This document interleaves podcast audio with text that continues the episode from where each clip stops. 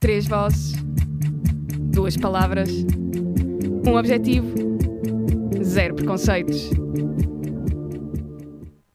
Olá, pessoas. Eu sou Mariana. Isto é mais um episódio de Zero Preconceitos e hoje vamos falar sobre apoiantes ou aliados, ou seja, pessoas que não são queer, mas que apoiam ativamente a comunidade queer. Mas afinal, quem são estas pessoas? Onde vivem? De que se alimentam? Por que lutam contra um preconceito que não afeta o seu dia a dia?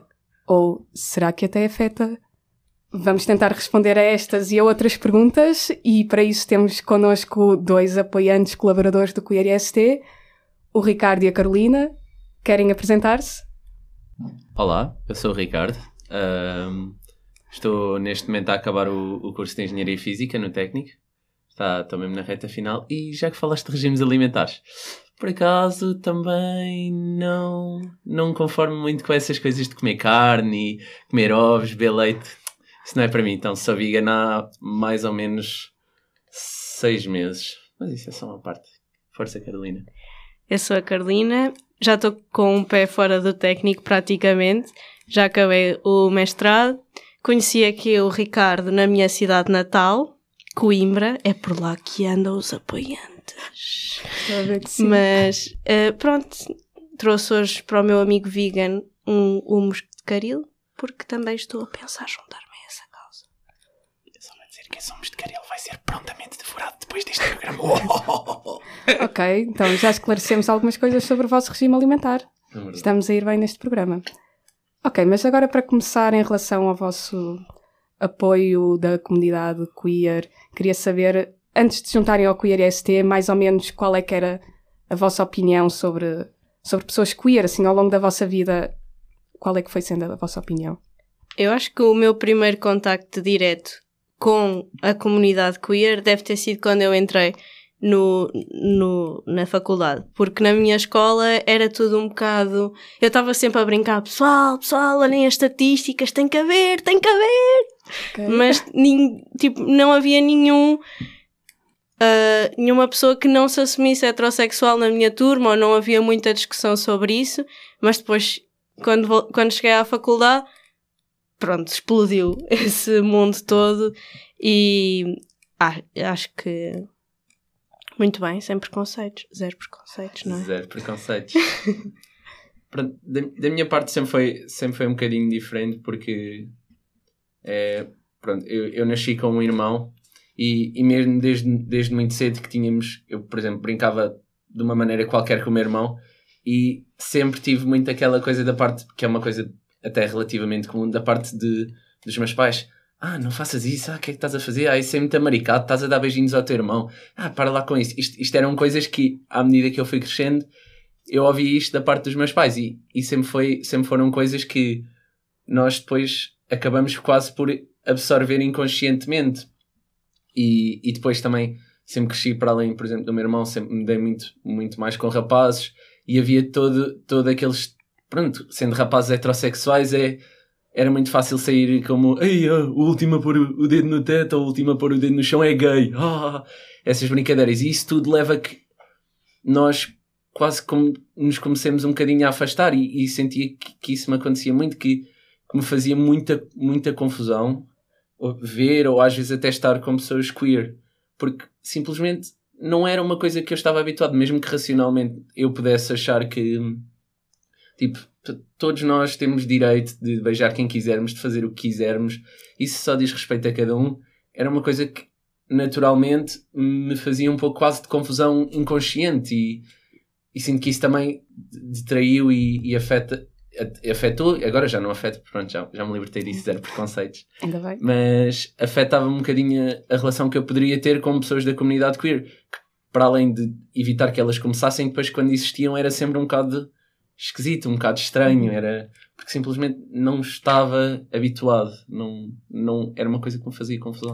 Sim, mas as pessoas queer não são uma pessoa, são só pessoas à parte, tipo, estamos a dizer isto porque se calhar havia mais preconceito do sítio onde nós vínhamos e havia menos abertura, mas claro, neste claro. momento, claro que ninguém olha para outra pessoa e diz assim: bem, este meu amigo é queer, tipo...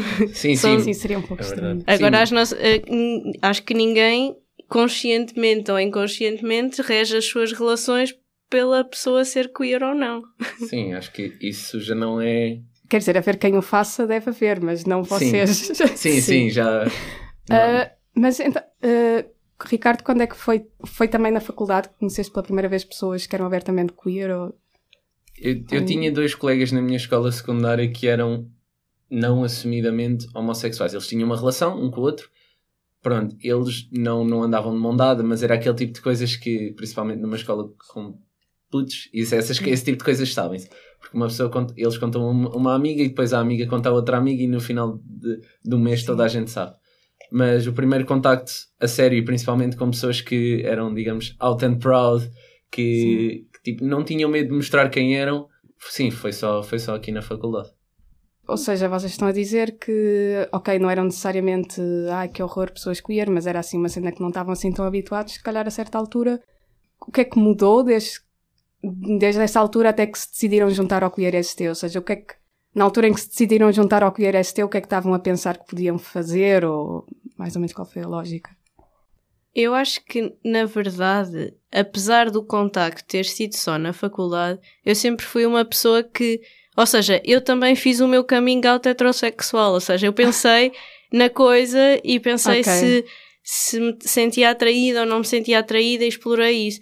Portanto, agora perdi-me um bocado a pergunta que tu, que tu fizeste, mas o meu contacto também foi interior. Ok. Ou seja, também pensei e refleti sobre isso e foi por causa dessa necessidade de ter informação e de saber o que é que, o que, é que existe e como é que nos sentimos e, e todas essas questões que acabei por também me juntar a outras pessoas que eu sabia que tinham esses, tinham esses dilemas. E nesse, neste caso, pronto, tive, tenho uma amiga que é bissexual e, e, portanto, estas questões foram muito debatidas, se éramos, se só nos sentíamos atraídos por um sexo ou pelos dois, ou, por, ou se isso era independente do sexo.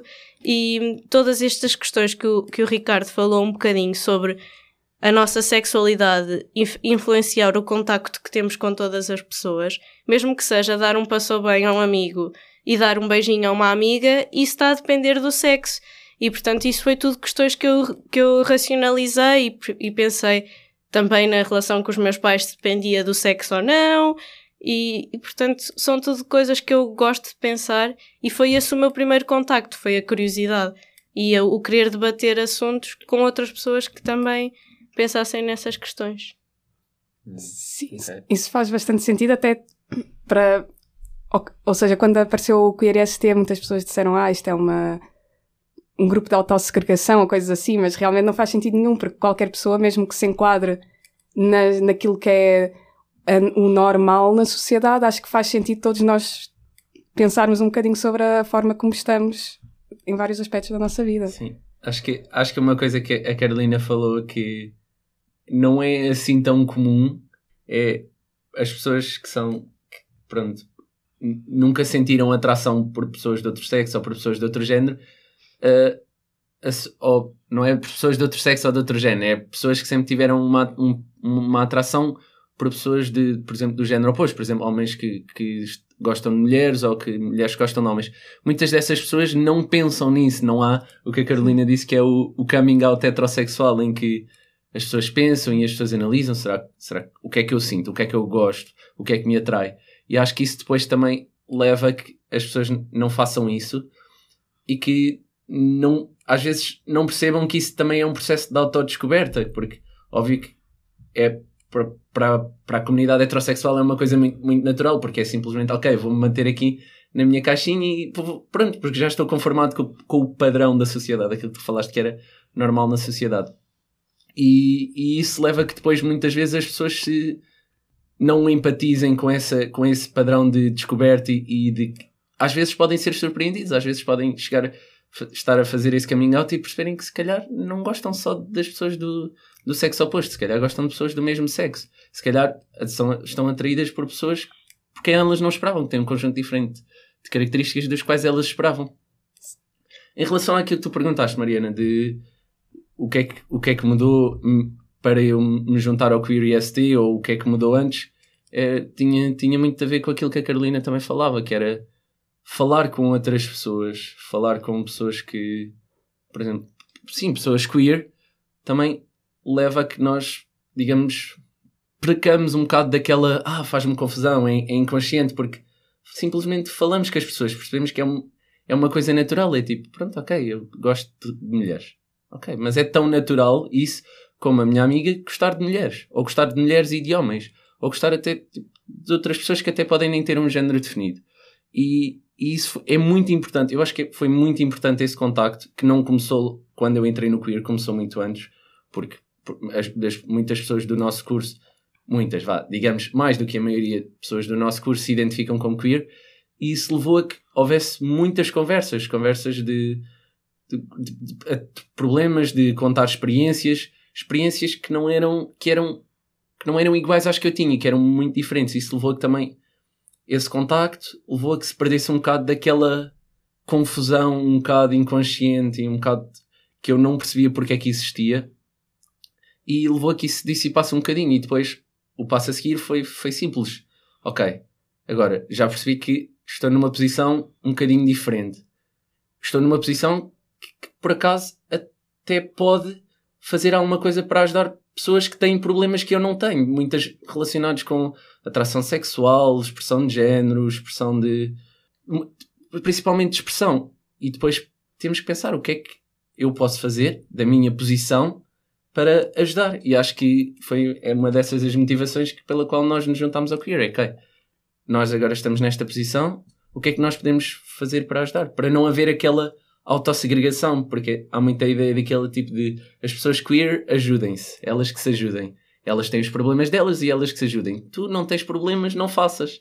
Não precisas de fazer nada para as ajudar, o problema não é teu. E acho que isso é, é, é muito mau e é preciso combater, aliás, porque devíamos estar todos a remar para o mesmo lado, queer ou não Sim. queer. E, ainda por cima, eu acho que esse pensamento, o problema não é meu, às vezes até é, porque nem é, não tem só a ver com de, qual é o género da pessoa que tu gostas. Às vezes tem a ver com montes de piadas que são feitas ao longo. Quando estamos a crescer, há muitas piadas sexuais e não sei o quê, e às vezes parece que é, há vergonha, não necessariamente até sobre a orientação sexual, mas sobre a forma como tu vives a tua sexualidade de modo geral. Pessoas heterossexuais que podem vi vivenciam de forma diferente a sua sexualidade e às vezes existe uma certa vergonha que, pronto, não tem que existir, por isso eu acho que mesmo, pronto, lá está, pessoas que não são queer ou que não se identificam como queer, acho que têm sempre a ganhar em refletir sobre isto e falar sem, sem vergonha, não é? Sim. Basicamente, eu acho que o que nós queremos é não. Nós não queremos uh, que seja nada assumido como, como o verdadeiro, porque foi assim nos anos todos anteriores. Ou seja, por exemplo, eu, como mulher, não quero que a minha imagem continue a ser aquela que tínhamos das mulheres antigamente. E claro que está a mudar, e claro que quando muda explode um bocado. Por exemplo, agora somos um. Somos. Agora estou a incluir. Mas somos um bocadinho uh, apontados o dedo por, ser, por termos uma, um ativismo queer quando. Uh, supostamente já, já somos super incluídos e já somos super aceitos. Mas eu acho que o facto de nós estarmos a fazer estes movimentos agora quer dizer que temos voz, não quer dizer que estejamos a querer nos aproveitar de termos essa voz, quer dizer que estamos a, a querer perpetuar o trabalho que já foi feito e um bom trabalho para agora estarmos num bom ponto. E uma coisa que eu acho que é muito importante para mim, ou que foi muito importante para mim, foi perceber que o ambiente onde eu estava era privilegiado para toda a gente ter liberdade. Quer, que, porque havia muitas pessoas muito representativas, Uh, muitas pessoas queer e não queer e a conviver. E é um ambiente privilegiado na minha, na minha, na minha perspectiva. E saber que estou numa bolha em que há muito mais liberdade para sermos o que quisermos faz-me crer que todas as outras pessoas que precisam dessa liberdade também possam uh, saber que ela existe e saber que há pessoas que querem viver assim e eu quero viver assim, quero viver com toda a gente a poder fazer o que quiser. Já que estás a falar de liberdade, achas que quando estás num, no meio de um grupo queer ou quando estás, por exemplo, quando vocês que até fizeram parte da organização dos pub crawls, quando estão num, num bar queer ou num espaço que é dedicado a pessoas queer, sentem que têm mais liberdade de alguma forma ou sentem que nunca foi um problema para vocês?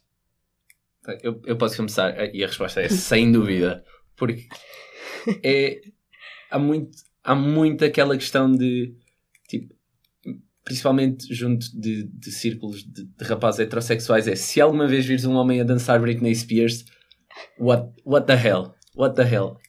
Isso é horrível. Baby, ai, tal, a, a música é horrível, é, é, e, depois, e depois isso acaba por estar mitigado, porque quem, quem já foi ao tram sabe que quando bate aquela Britney Spears toda a gente dança e ninguém olha para o lado e está toda a gente a dançar. E há, há, há tanta mais liberdade mesmo porque depois não há aquele conformismo, há- não há aquela ideia de tu tens de comportar de maneira X, de maneira Y, nem tipo, tu comportas-te da tua maneira. E acho que essa ideia é muito mais prevalente na comunidade queer do que fora dela, que é tu comporta-te como achares melhor, faz aquilo com que te identificares, faz aquilo que te está. Se te apetece dançar essa Britney Spears e bater com o rabo no chão, é isso que tu vais fazer, tipo, porque é isso que tu estás a sentir nesse momento e acredito que também haja um pouco esse conformismo dentro da comunidade queer, ok, mas existe muito menos do que fora da comunidade queer, em que há aqueles. Parece que há quase uma tabela de homem faz isto, homem faz aquilo, mulher faz isto, mulher faz aquilo, homem não faz aquilo, mulher não faz aquilo. E acho que tem muito mais liberdade e sinto-me muito melhor muitas vezes quando estou com pessoas da comunidade queer, porque não há essas, essas caixinhas. Mas quero fazer, quero fazer uma ressalva que é, exemplo, eu não, eu não sinto isso, eu acho que me comporto de maneira igual em quase todos, em todos os meus grupos de amigos, porque sou naturalmente mais extrovertida quando saio à noite ou quando vou a um bar, mas quero fazer a ressalva de que acho que não somos os únicos que estão bem, ou não precisas estar no queer para saberes, para teres as tuas prioridades e, e as- os teus valores direitos. Há muita gente que já foi educada perfeitamente sem as questões de género de o homem faz isto ou a mulher faz aquilo. Infelizmente, é quanto mais isolado estiveres ou quanto menos aberto para esta comunidade estás, menos educado assim és. E portanto, essas pessoas que não foram educadas e que têm essas questões de género, tipo gender roles e coisas assim, deixem isso ir, isso não, não ajuda ninguém. Isso é, é só. É só está, está só a trair tudo, até de- desde divertires até poderes tipo, fazer o que tu queres e ser quem tu és. É tipo, porquê? Por umas caixinhas. É tipo, just pop out of it, just break it. Ah, e Yeah. o queer não quer de todo pôr ninguém em caixinhas, é o contrário, tipo, Yeah. deixar, Exato. deitar as caixinhas fora. Zero, zero preconceitos. E zero caixinhas. ok, só, nós já não temos muito tempo, mas queria fazer uma pergunta importante que é ah, qual foi a reação dos vossos amigos ou familiares quando ou seja, vocês sentiram que tiveram quando se juntaram ao queer, se não sei se vocês falaram disso com a vossa família, mas sentiram que tiveram que fazer um coming out de juntar ao queer, por assim dizer? Sim, tive que explicar que estava a proteger, que não estava a trabalhar para este ativismo por ser parte, ou por ser queer, ou por ser heterossexual, ou por ser homossexual, mas porque estava a, pro- a proteger o meu ambiente e dos meus amigos. E tive que fazer essa explicação. E não foi assim tão fácil, mas acho que é tranquilo. Não vou. Ah, eu sinto que ainda não fiz o, o coming out total de, de estar, de estar a colaborar com o queer e de estar a fazer, at- estar a fazer ativismo queer porque é, sempre foi, sempre foi, sinto que sempre foi um bocadinho complicado para mim porque sempre, sempre desde que cresci houve muitas, muitas caixinhas e, e, bast- e bastantes barreiras que agora quando eu já começo a dizer olha mãe, estou a organizar um evento X, Y do Queer IST sei que é tipo que o revirar dos olhos, a minha mãe vai tipo hum, porque é que estás a fazer isso? Tu, tu não és queer? Ou és? És? Ah, se calhar és, por isso é que estás a ajudar. E eu tipo, não mãe, era aquilo que a Carolina dizia. Eu tenho amigos, tenho, sinto que posso ajudar. Estou numa posição de privilégio e sinto que posso ajudar a que também rebentar essas, essas caixinhas e não só, isso depois começa muito na comunidade queer que são, foi a que sofreu mais com essas caixinhas mas acho que ainda por cima é uma coisa que pode ser também para todos, tipo, break gender roles. Isso, isso é uma coisa que está mesmo muito embutida. Mas infelizmente a reação dos meus pais ainda foi um bocadinho. Ah, fogo, lá está ele com aquelas coisas. Porque acaba, acaba por não ser uma coisa muito profunda sobre acerca da pessoa que eu sou, é simplesmente eu quero ajudar. E, e para eles isso sempre foi um bocadinho difícil de perceber. Para os meus amigos, foi mais fácil do que eu estava à espera, porque pronto, eu dou-me maioritariamente com rapazes, mas fiquei muito surpreendido quando vi que já havia um, um certo. Ah, ok, ah, yeah, isso é fixe, isso estás a fazer é fixe. Depois não me perguntavam como é que. Ah, também posso ajudar, pronto, mas isso é, já é, já é outro passo. Mas já é, já, é muito, já é muito fixe e, e conversarmos sobre isso e conversarmos sobre os problemas e eles às vezes fazerem perguntas e, e eu às vezes também lhes pôr a fazer perguntas, ver achas que isto que estamos a fazer, as coisas que estão internalizadas, achas que estamos a fazer bem?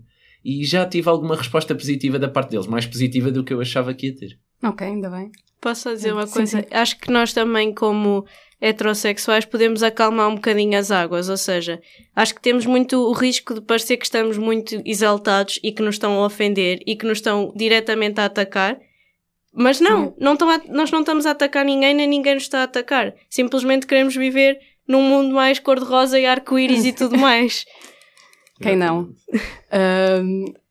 Bem, entretanto, o tempo já está a acabar e por isso eu vou passar a palavra ao Marco que nos vai apresentar a música de hoje.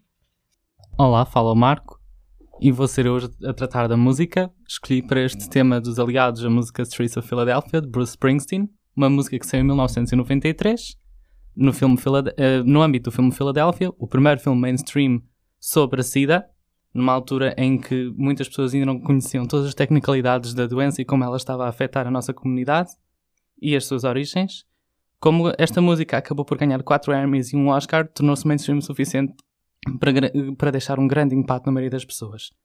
Sobre Bruce Springsteen mesmo, ele foi um aliado declarado da comunidade, desde, desde cedo concordou com a legislação do casamento gay, considerando uma questão de direitos civis, acima de tudo, e ainda recentemente recusou-se a atuar em North Carolina depois da aprovação neste estado de uma lei que ditava às casas de banho que as pessoas de transgênero deviam usar e prevenia ci- cidadãos LGBT de criarem ações legais contra violações de direitos humanos no local de trabalho.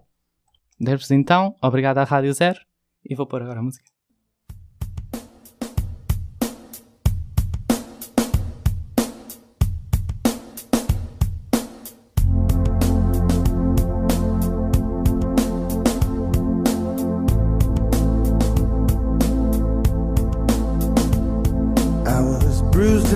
I couldn't tell what I felt. I was unrecognizable.